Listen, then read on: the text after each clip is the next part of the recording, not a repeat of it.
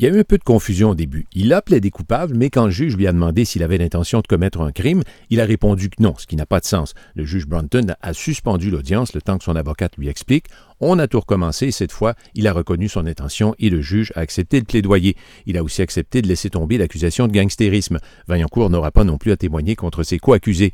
Le magistrat a reconnu comme facteur aggravant la position qu'il occupait, l'ampleur de la fraude et sa durée. Il écope donc de six ans de prison et devra rembourser 8 millions et demi de dollars.